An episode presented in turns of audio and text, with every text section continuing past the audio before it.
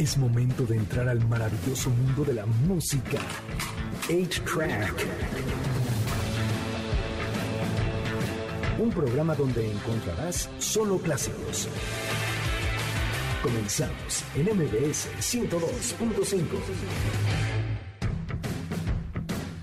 Bienvenidos a una nueva edición de A-Track. Mi nombre es Checo Sound. Hoy es sábado 29 de mayo. Mañana 30 de mayo. El Cruz Azul será campeón, por supuesto. Déjame en paz, maldito, déjame en paz. El día de hoy tenemos un programa fabuloso, bonito, armonioso, como ya lo pudieron ustedes escuchar. Vamos a hablar de los secretos de los de Disneylandia. También vamos a estar hablando acerca de un par de series que Gustavo trae, una película. Bueno, estuvo, hoy sí trabajó como productora, pero también aquí como co- persona de contenido.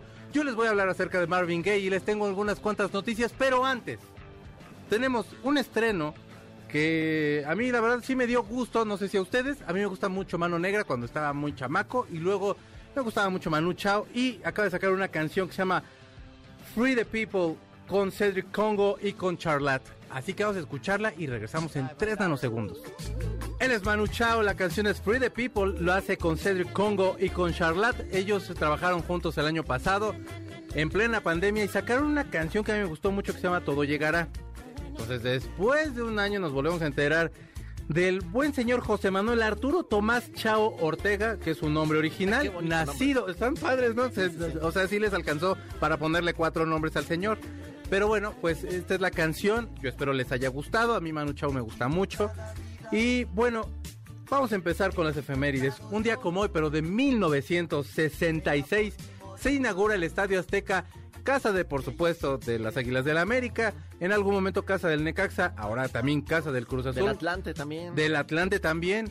Eh, también hemos visto bastantes conciertos. Estuvo YouTube, estuvo Michael Jackson, Paul McCartney, no recuerdo ahorita quién más, pero bueno, se ha hecho ahí. Bueno, Argentina quedó campeón con Diego Armando Maradona en ese lugar. ¿Qué más? Los ¿Qué conciertos Telehit, que por su culpa ya no hubo fútbol americano que destruyeron el? Perdón. campo. Sí, no, pero ¿cómo se me fueron a olvidar Sí, los conciertos sí. Telehit? Por favor, claro, no. Híjole, qué pecado. De verdad. ¿Qué- híjole, Bueno, no. yo fue lo que me No, acordé, no, no, perdón. no, no, no, me estoy burlando de ti, me estoy burlando de los conciertos de Telehit, hermano. Pero bueno, Julio César Chávez y Juan Gabriel. Juan Gabriel peleó con Julio César Chávez. pelea. Ojalá ya ganara Juan Gabriel, don Julio César Chávez, la verdad. Digo, pues es que es mi divo, pues la verdad sí valía más la pena. Bueno, en las noticias, fíjate que Instagram eh, estuvo hablando desde hace casi un año de quitar todos los likes.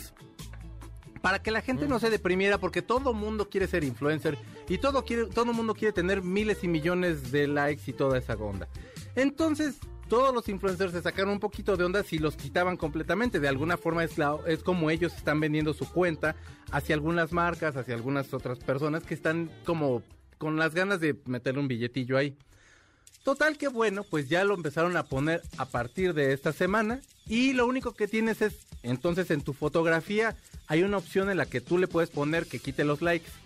No nada más eso. Si por ejemplo yo que sigo a Joaquín López Dóriga porque le admiro y me cae muy bien y de pronto subes tus fotografías que usa unos calcetines que no manches, de verdad así.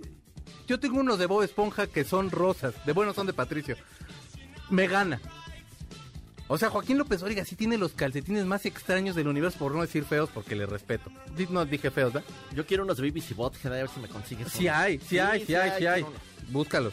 Pero bueno, entonces ya puedes quitarle también los, eh, los likes a él. O sea, no que él ya no, lo- sino que tú ya que no, no vas a ver veas. desde tu cuenta, ya no te va a afectar nada y ya no vas a Tampoco tener sí que te estar con deprimes si ganas. no tienes likes. Muchos chavos sí se deprimían y se- hasta se querían quitar la vida Creo por que yo eso. tengo como cinco fotos en Instagram, pero al revés, con que le den un like, yo dije, ah, ya me vio alguien. Si subieras contento. una foto como en paños menores, a lo mejor sí podrías tener más. No, yo creo que menos Pero abre cinco. tu OnlyFans para que saquemos una lana, Carlitos, mejor. En las otras noticias que también te tengo, el día de hoy, no es cierto, no. Eh, Sí, el día de ayer creo fue que anunciaron que el Patrick Miller siempre no cierra. Ya que se decidan, ¿no? Dude, entonces ya, por favor, decídete. Digo, qué bueno que no cerró, pero también para todos los que estuvimos de chillones de, ay, que se acabó una era y tal y tal, de menos una vez al mes sí tendríamos que estar yendo. La para era- que no... Ay, no sé, es que yo la verdad cuando fui no, no fue mi hit. Pues, Digo, es que no te también gusta yo tengo bailar, alma de Carlos. viejito, entonces entre que el escándalo, todo carísimo, ahí encerrado con el calorón, pues no, no era es que mi tampoco te gusta ir. Y tenemos hoy un hashtag con el que estamos jugando y es si yo fuera millonario, si fuera millonario, y si, fue- si, si me dijo Alma, pero si yo fuera millonario, yo le estoy diciendo si fuera millonario para que quedara más corto, pero bueno, ya ves que uno es, la mente es necia, yo no. Pero No. entonces, si fuera millonario, díganos qué haría usted si fuera millonario. Cuando uno era niño y te daban tu domingo, te sentías bien millonario. Mi tío Pablo, te quiero mucho tío, me daba así los billetes de Lázaro Cárdenas de 10 pesos, que estaba yo bien morro, y sentías que bueno, tenías el billetazo del universo. Y entonces, eh, también eso por un lado, y por el otro lado, también esa palabra, esa frase que decían las mamás, hoy sí vamos a hacer limpieza, pero a fondo. Entonces un señor le dice a su hijo que van a lavar el carro a fondo. Empiezan a lavar el coche y el niño se encuentra un sobre con 5 mil dólares. Ándale. La familia había comprado el año pasado un automóvil y en el automóvil o sea, se quedó tirado ahí ese De dinero. mafiosos, ¿eh? Lo consi o sea, contactan a la familia y resulta que esta familia se iba a ir de crucero. Ajá. Y entonces se les cayó este sobre. Hasta ahí quedó, ya. Y entonces el señor, te lo juro que da más gusto por la honestidad de la gente. El tipo le dice al niño que tienen que regresar ese dinero. Y le regresan, un- le regresan mil dólares. Que son unos 20 mil pesos que para ser niño, pues te sientes millonario. Digo, 20 mil pesos ahorita, ¿en qué te los gastas?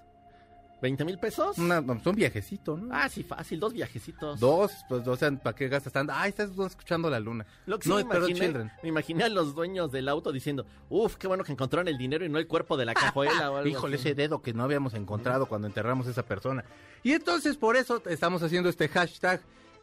¿Cuando sea millonario? No, si fuera Si fuera millonario. millonario. Es que estoy- me quedé con la canción de Bonnie y los enemigos Vamos a silencio, anotarla perdón. ahorita aquí en Si una fuera millonario, entonces mándenos por favor qué harían ustedes si fueran millonarios. Y vamos a ir a una canción de una de las mejores bandas de México, probablemente del mundo. Ellos vienen desde Monterrey, ya no están juntos, pero cuando se juntan llegan a sacar cosas extraordi- extraordinarias. Y una de esas es esta canción que se llama Millionaire, que es Plastilina Mosh, con, de su disco Tasty and the Beat Size del 2006, nada más. Que ya suena a Mega. Man la canción, por cierto, escúchenla bien. De hecho, sí tiene como sonidos de, de videojuego. Ellos son Plastilina Mosh y ustedes están escuchando A-Track por MBC 102.5.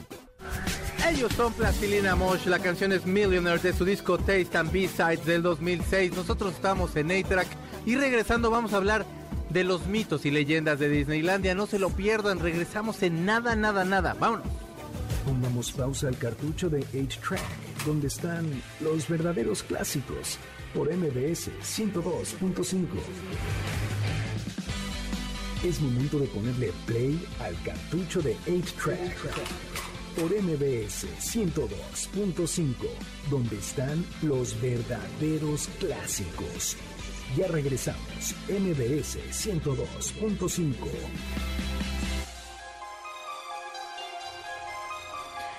Ya regresamos a A-Track por MBC 102.5, pero no sin antes decirles que se pueden ustedes convertir en el protagonista de nuestro viaje fantástico y vive en el 4D. Como nunca antes, siente los efectos especiales de viento en tu cara, mójate con los efectos especiales de lluvia y nieve y deslízate o siente la velocidad con los efectos de movimiento de tu butaca. Una experiencia que no te podrás perder en la Colonia Juárez.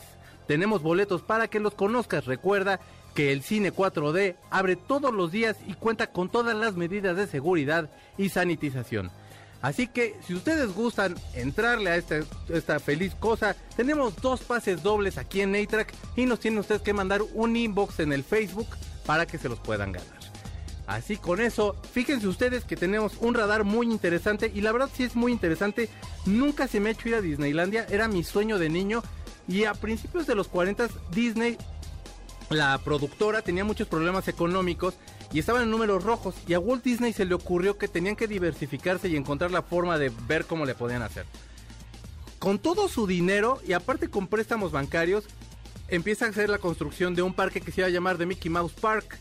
Y entonces también se une con ABC para, bueno, se asocia con ABC para que le den media hora y pueda meter caricaturas y poder estar promocionando lo que próximamente iba a ser el parque. El 17 de julio de 1955, Dis- Walt Disney Disneylandia abre sus puertas y todo el mundo decía que iba a fracasar y la primera semana tuvo 160 mil visitantes. Nada más. Ahorita es un referente para ir de vacaciones a Estados Unidos y Carlos nos tiene toda la mitología acerca de este genial lugar, mágico lugar. Cuéntanos, por favor. Sí, está muy padre. Fíjense que más bien les voy a dar así como un tour de lugares que tienen que visitar dentro de Disneylandia y que a lo mejor no les va a decir el guía de turistas ni viene en ningún lado. Está muy padre. El primero, hay dos, ¿no? Está el de Anaheim y el de Orlando. Sí. Es- Este es de Orlando. Resulta que hay un aeropuerto adentro de Disney de Orlando. ¿Cómo crees? No se sabe para qué se usó. Ajá. Nadie sabe cuándo se usó ni nada, pero está la pista. Si ustedes la quieren ver, vayan al parque de Magic Kingdom, que de hecho es el más famoso. Sí. Y al lado del estacionamiento, ahora hay así como unas bodegas. Ese era el aeropuerto. Todavía se alcanzan a ver las líneas donde aterrizaban los aviones. Wow. No quiero especular para qué era, la verdad. Sí, no queremos decir que a lo mejor era el narco. Decían, no, no, no. No, no, pues quién sabe, a lo Que mejor. por cierto está prohibido sobrevolar Disney. Es más, una línea aérea no puede pasar por encima de Disney. Como si fuera zona federal. Ándale así. ¿En serio? Sí, no, no puedes. Qué locura. El, que sigue, ajá. el que sigue es de Disney en California. Este está padrísimo. Si ustedes son fans de Peter Pan, ahí les va el tip. Los que nunca crecemos. Busquen el castillo de la Bella y la Bestia. Mm, Y del lado derecho, enfrente van a encontrar tres árboles. Sí. Bueno, si ustedes se acercan a los árboles, uno de ellos está tallado con las letras PP y WD, que quiere decir Peter Pan y Wendy Darling. Si ustedes son muy clavados de Peter Pan, resulta que ese árbol y los dos de alrededor parece que son la entrada a la guarida de los niños perdidos. Órale, qué padre. O sea que digamos que podría ser nunca el, el reino de nunca te vas. Nunca jamás, decía Brosos, nunca te vas. Pero sí, nunca Sí, jamás. no, no creo que haya nada construido abajo, Claro, pero claro, no claro. dudo que al rato construyan algo y sea una atracción, pero si lo quieren ir a ver está escondido y casi nadie lo conoce. Ok. Para que lo encuentren. Otra que está muy curiosa, una de las atracciones más famosas es la Matterhorn, que de hecho había rumores que iba a haber una película que se iba a llamar Matterhorn, así de famoso es. Resulta ¿Qué que es? si ustedes van a esta... Es una montaña rusa. Es como un pico nevado, haz de cuenta que son como los... Sí, como un pico nevado. Sí. Y por adentro es la montaña rusa. Ok. Está muy curioso porque estaba el rumor de que los famosos subían y nunca salían. Órale. Entonces resulta que si tú subes, hay una cancha de básquetbol escondida. O sea que si eres VIP, Ajá. te permiten el acceso a la cancha de básquetbol. Y está muy chistoso porque en la época en que se construyó, no te dejaban construir edificios de más de cierta altura si no eran recintos deportivos. Entonces Disney lo registró como un estadio de básquetbol y en realidad es una montaña rusa. Wow, está súper padre eso, ajá. Hay rumores de que hasta Michael Jordan ha jugado ahí. No se sabe, Claro. pero pues es VIP, no lo dudo. El siguiente, este es en California. Se dice que en el, en el Great Magic Ride, que es igual una atracción, Sí. hay un avión. Se dice que es el avión de la película de Casablanca. Órale. De hecho, es igualito. Si ustedes entran y lo ven, es idéntico.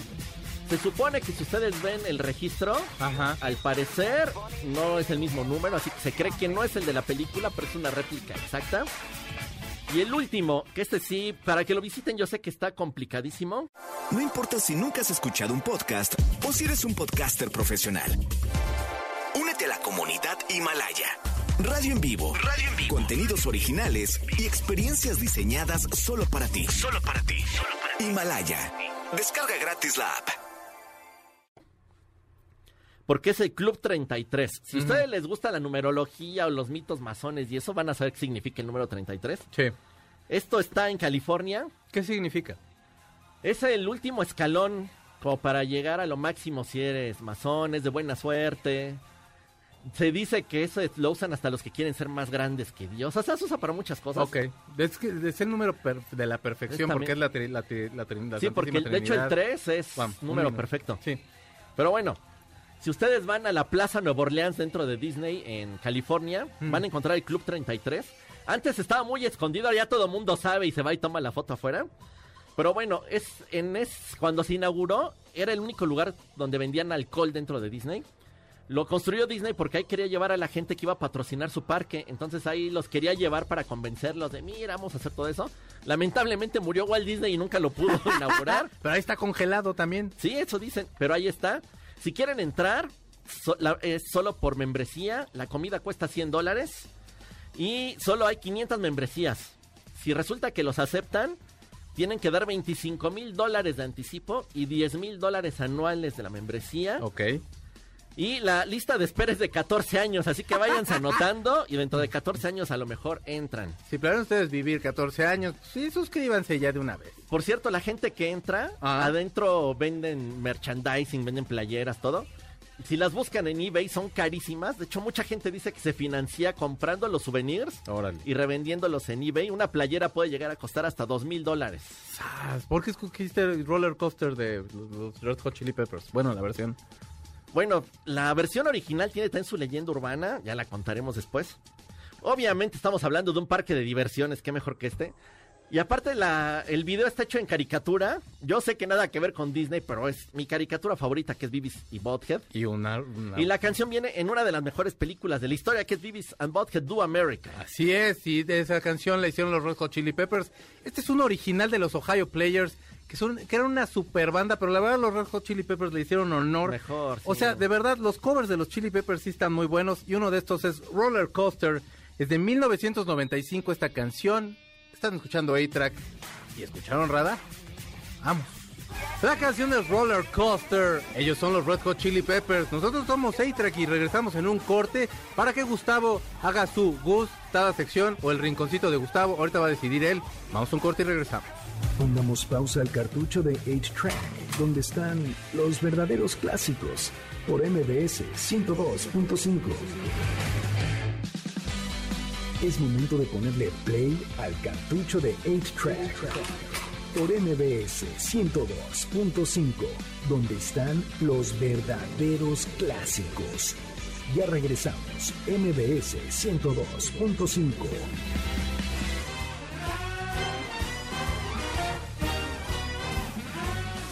ya regresamos a A-Track por MBS 102.5 y tenemos muchos, muchos saludos. Fíjense que el lunes es cumpleaños de Maggie Morales y le quiero mandar un abrazo bien fuerte. También es cumpleaños de Gin Esteves. Gin Esteves, Le felicidades. mandamos un abrazote y un beso. Y en el Si Fuera Millonario, dice este Frida Kleyen, si fuera millonaria contrataría a muchos maestros de música, canto y torturar y los torturaría con mi falta de talento. Juan López, gastaría en el OnlyFans Day Track, próximamente OnlyFans, a ver si- Sí, sí. A lo mejor no con desnudos, a lo mejor nada más, no sé, haciendo un arroz o algo así. Santolo, gastaría en un concierto con Bob Dylan, Tropical Forever y la Tesorito. Ah, ese, ese sería un conciertazo. Obviamente la Tesorito cerraría el concierto. Mi hermano seguro iría a ver a la Teso. No, no, sí. no creo que a Bob Dylan. Ayer salió en tele, saludos hermano. Y también saludos a mi papá, a Juan Pablo, mi primo, mi prima Silvia, mi mamá, también todos están escuchando para que vean que sí me quiere mi familia. Para subir la favor. audiencia con toda la Pues familia. Sí, escuchen, digan Sí, que me así. ¿Tienes algún otro? Bueno, en un momento seguimos diciéndoles porque Gustavo tiene su sección que no sabemos cómo ponerle. Si su gustada sección, si un gusto de... Te, recom- te la recomiendo con gusto o el rinconcito de El Gustavo. rinconcito de Gustavo. A mí me gustaba, la No, verdad. que suena un poco Son horrible, pero, pero no voy a decir por qué. ¿Por el rincón o por no? Bueno, por favor, y vamos a hablar ahora de Army of the Dead, que es una película que está en Netflix, sale Batista, sale El Purnell y la dirige Zack Snyder en Las Vegas. De pronto ahí cae una cae la maldición zombie y entonces tienen que como cerrar toda la ciudad y se quedan ahí y bueno, pues están estos hombres tratando de ahí entrar y todo. Gustavo, por favor, dime, ¿te gustó la película? Mm, sí y no. Yo, mira, es- yo soy un público muy. Yo soy muy indeciso. Yo soy muy ¿no? indeciso, Yo sí soy bien indeciso de pronto. luego no me- No sé qué me pasa. yo soy un, un- una. Un amante de la antigua. Una mala referencia porque a mí me gusta cualquier cosa de zombies. Mm. Soy fan de los zombies. Pero. Creo que Zack Snyder tiene problemas primero con el tiempo, porque de nuevo, lo hizo de nuevo, hizo una película de más de dos horas, que no creo que valga la pena hacerla de dos horas.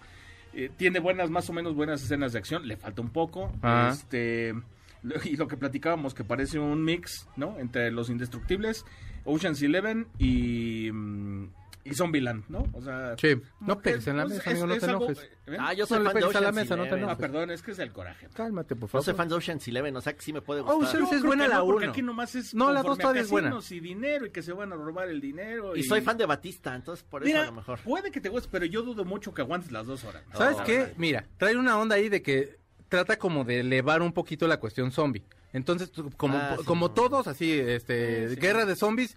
Guerra de zombies, los zombies corrían como si fueran así de, de los Juegos Olímpicos, de estos así Sí, de que corren como el diablo. Y de pronto ves Walking Dead y caminan así todos lentos. Acá hay un hombre que se llama Zeus, que es así como el jefe de todos los zombies del universo.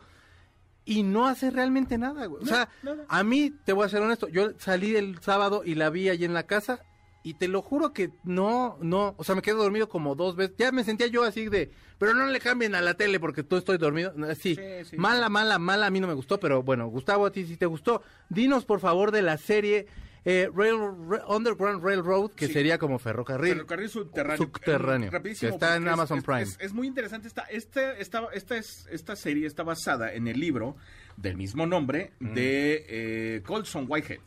Eh, este hombre hizo esta novela eh, a partir de que en las en, en la primaria a él le dijeron que existía un underground railroad, es decir, o sea, un, un, un, este Un ferrocarril subterráneo. eh, subterráneo, pero pero underground en inglés, se, o sea, se entiende como subterráneo, pero también como clandestino. Ok. ¿Qué es, es el Underground Railroad? Quiere decir, es, es un movimiento precisamente clandestino de movimiento de esclavos para este, liberarlos, ¿no? Ah, ok. para el tiempo de, de- de la esclavización en Estados Unidos, Sí, antes de la guerra de secesión. Eh, entonces, ¿qué sucede? Que él lo entendió y se imaginó en, en esta onda que de veras existía un, un ferrocarril ba- bajo, bajo la tierra, ¿no? Mm. Que, que movía a los, A los esclavos. los esclavos. Obviamente no funcionaba así, o sea, eh, eh, funcionaba en casas eh, y lo- los, transportaban de manera obviamente clandestina y demás y los liberaban y los llevaban al norte de Estados Unidos y a Canadá. Sí, señor. La, la serie es buena, de pronto puede ser un poco difícil o medio ruda en el sentido como del racismo y de esta parte de, de, de- de que no tenían corazón para lastimarlos como tal, en todos los sentidos.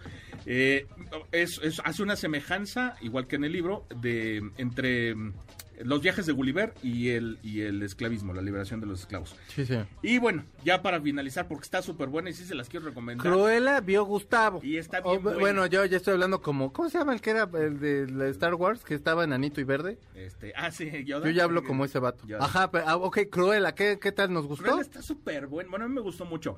A ver, ok, sí, Disney, porque todo el mundo va a decir, ah, es que es lo mismo que este. esta Maléfica. Maléfica. Maléfica no era buena. O sea, Ah, sí. Maléfica yo la vi la uno, porque la dos, Bueno. ¿para qué, para qué cometo el error dos veces? les aviso, Cruella roquea, así tal cual, literal. O sea, Cruella tiene estilo, Cruella tiene música. La música está súper buena. está- La estética es bien. padre. La, la fotografía y, la, y, y todo el diseño de producción está Sí. súper bueno. Ella La está bien. Y la actuación de ellas dos, de Emma Thompson y, y que Emma, y Emma Stone, Thompson, sí. están locas. O sea, la verdad es que está. Pues es que la súper de hay una más mala que la mala que vamos a ver, Sí, sí. no puedo. O sea, me, o sea, me gana. Sí la voy a ver y ya te digo ya la semana que entra.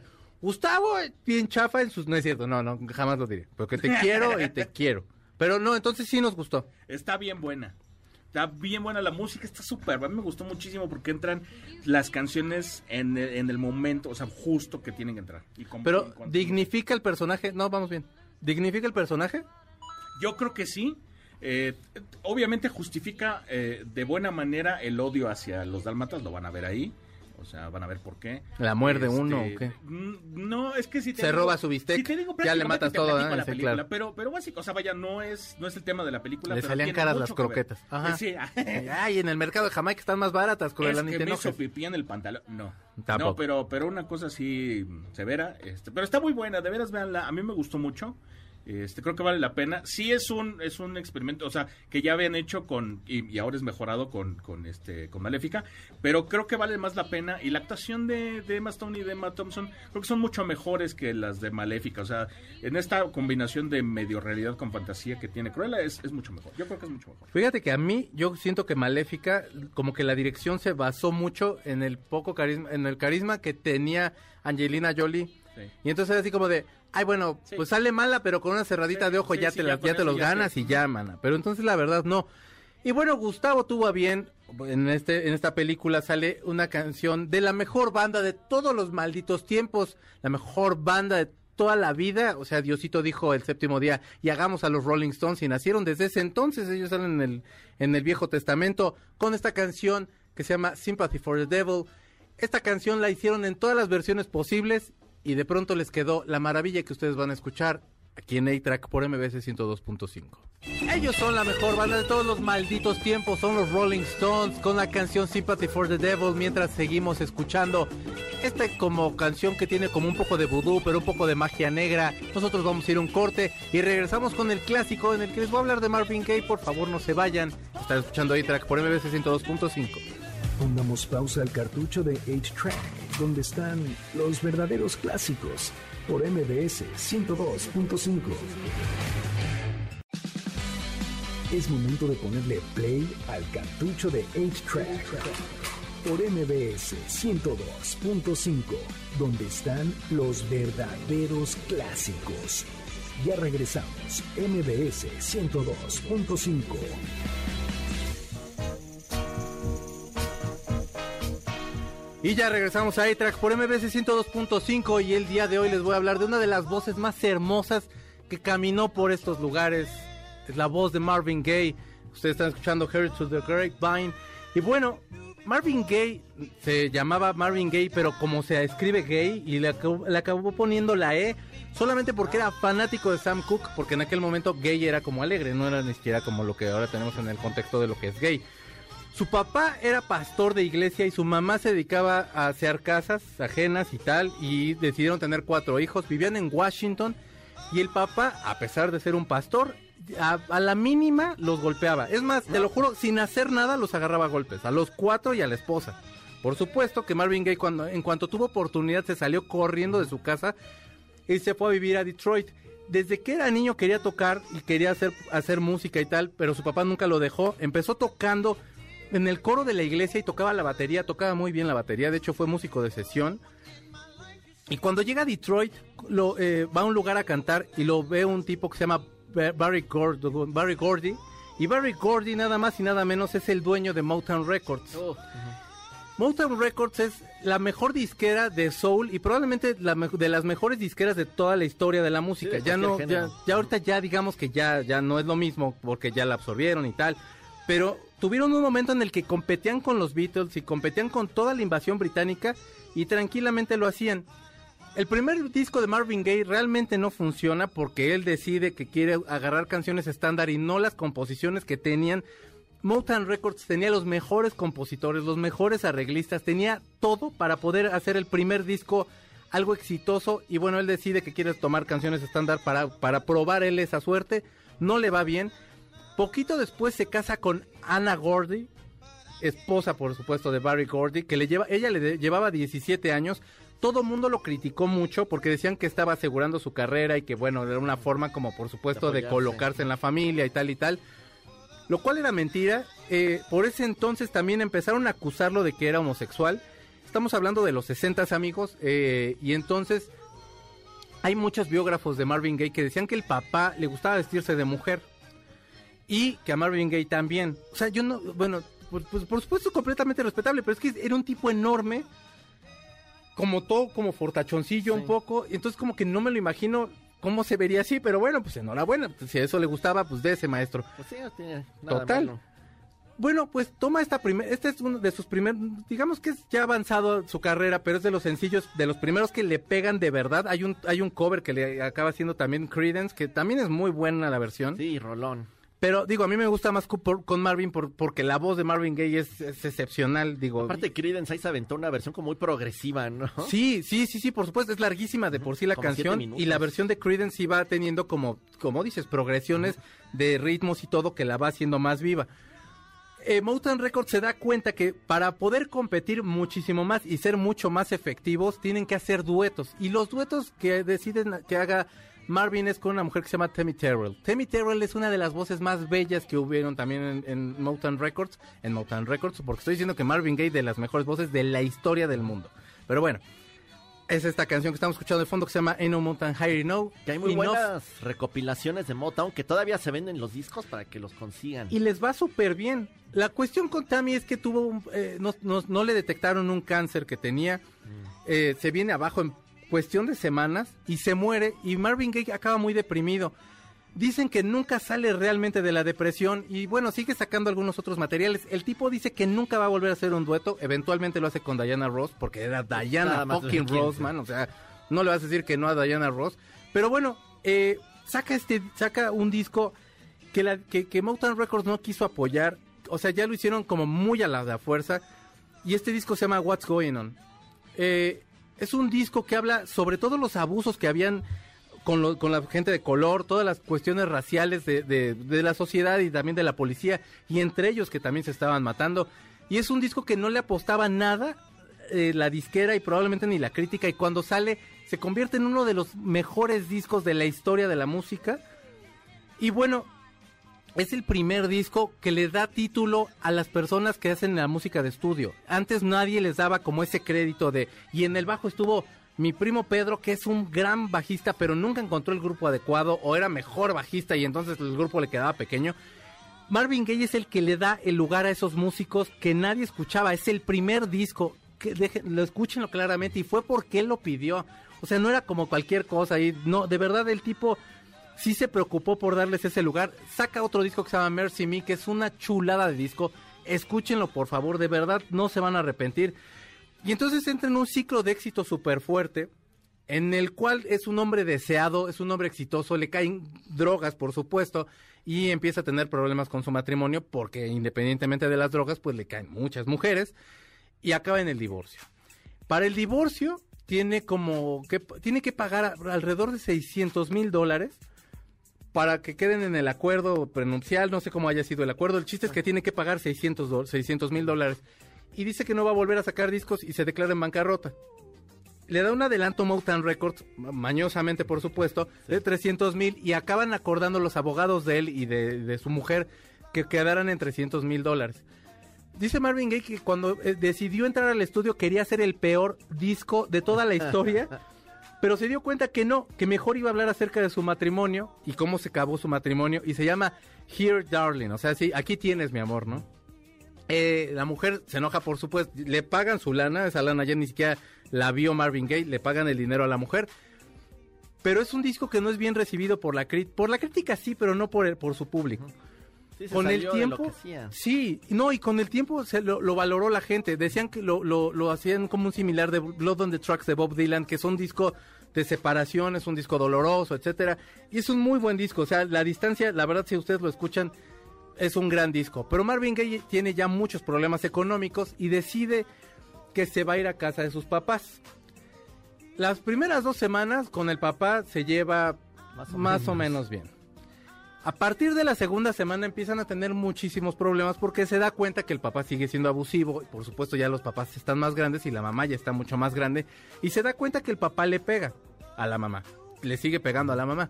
No, y luego los dos usaban la ropa de la mamá, pues más peleas. Imagínate, ¿dónde dejaste mi vestido? ¿Qué pasó? ¿Por qué? Y total que eh, decide un día eh, Barvin Gay interceder por la mamá porque el papá le está golpeando. Entra al cuarto, le pega al papá, de un golpe lo tira al piso y lo agarra a patadas.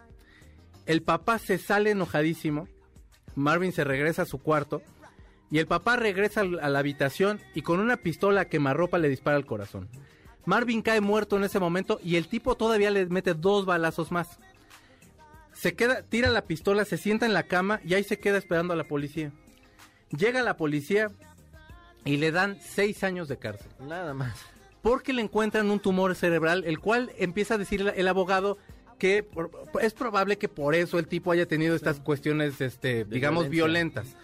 Lo cual no se me hace justificación, debió haberse podrido en la cárcel el viejo infeliz, porque sale, tiene cinco años de, libertad condicional, pero a partir de que mata a Marvin Gaye, se muere 14 años después, y todo el tiempo el infeliz dijo que fue en defensa propia. Y esa es la historia de una de las mejores voces, probablemente no estaríamos ya escuchándolo, a lo mejor ya hubiera dado todo de sí en su vida, pero nos perdimos de un, de un tipo que de verdad valía mucho la pena, un tipo que era un fuera de serie, en algún momento quiso dejar la música y convertirse en jugador de fútbol americano y no lo dejó, o sea, sí iba a los entrenamientos, pero la disquera no lo dejó porque, no, si, o sea, si te lesionan y quedas mal de por vida, ya nos jodemos todos aquí. Pero de verdad, se los prometo que no se van a arrepentir, es una de las voces más hermosas y los vamos a dejar con una canción por la cual le quitaron muchísimo dinero a Robin Thicke y también al niño de Nerd, ¿cómo se llama? El de Happy. ¿A Chad? Ah, no, a Pharrell Williams. A Pharrell Williams, muchísimas gracias. Y la canción se llama Got to Give It Up. No sin antes agradecerte, Carlos, muchas, muchas, muchas gracias. No, gracias a ustedes por escucharnos. La próxima semana en Radar vamos a hablar de la desclasificación ovni, para que estén atentos. Gustavo Moneda también estuvo en la producción, Alma estuvo en la producción, también aquí en las redes sociales, mi señor Zavala como siempre aquí en los controles, yo soy Choco Sound, No dejen de, de- de escuchar a Marvin Gaye, por favor, se los ruego. Esta es una gran canción, es alegre, es hermosa. Yo les deseo que tengan una, fe- una feliz semana y que quede campeón del Cruz Azul. Si me ven colgado de una alita del Ángel de la Independencia es porque estoy festejando. Y si me ven colgado de una, de una alita del Ángel de la Independencia es porque también perdieron y estoy borracho de tristeza. Él es Marvin Gaye y yo los dejo con él. Adiós. El cartucho se acabó. Nuestro fiel reproductor se aparta. Hasta la próxima emisión de 8-Track, donde están los verdaderos clásicos. MBS 102.5